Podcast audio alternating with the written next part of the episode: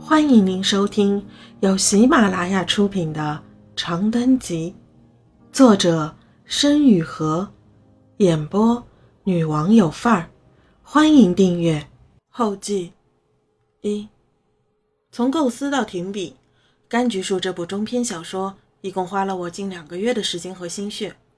如今乍然收尾，心中有万千感慨，一并在此明述。自我生病以来，生命的意义这个问题就在连接不断的拷问着我。总的来说，我一度觉得生命没有意义，因为生命没有意义，所以生活也就没有意义。创作这篇小说的目的，除了粗浅的呈现当代各年龄层女性的生活处境之外，更重要的一点就在于探讨生活的意义。罗论。就是一个极度缺乏意义感的人。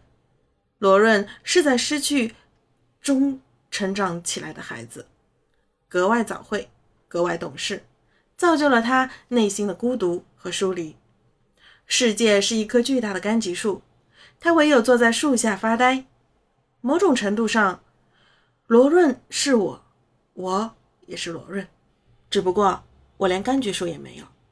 可是，正如同文中董话对罗润所说的那样，意义不会从天而降的砸在我们的头上。我们需要首先相信意义会到来，然后再缓慢地从生活的夹缝中寻找它。或许有人终其一生也找不到它，或许有人早在生命的伊始就拥有它。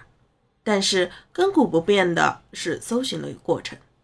人生的意义就在于寻找意义，这是我，也是罗润和董话一起得出的结论。罗润找到它的意义了吗？这个问题可能连他自己都不清楚。但是他很幸运，在偌大的世界里拥有三个无条件爱着他的人。拥有爱，也就拥有了生命。就像罗润在文中最后对爸爸妈妈说的那样，他会为了所有的爱和牵挂一往无前地活下去。如此便引出我创作这篇小说的核心初衷。我想要告诉所有像罗润一样孤独彷徨的孩子们。不追求社会的浪潮而生活是可以的，暂时找不到意义是没关系的。不断经历着失去和道别的你，也并不是一个人。只要拥有爱，我们就可以满怀希望地活下去。总有一天会找到属于我们自己的生命的意义。倘若看到这里的你从罗润的生活中获得了一些启示和慰藉，那便再好不过。作为创作者，能够或多或少地接触读者的心灵。他便可以满足了。愿爱永恒。完。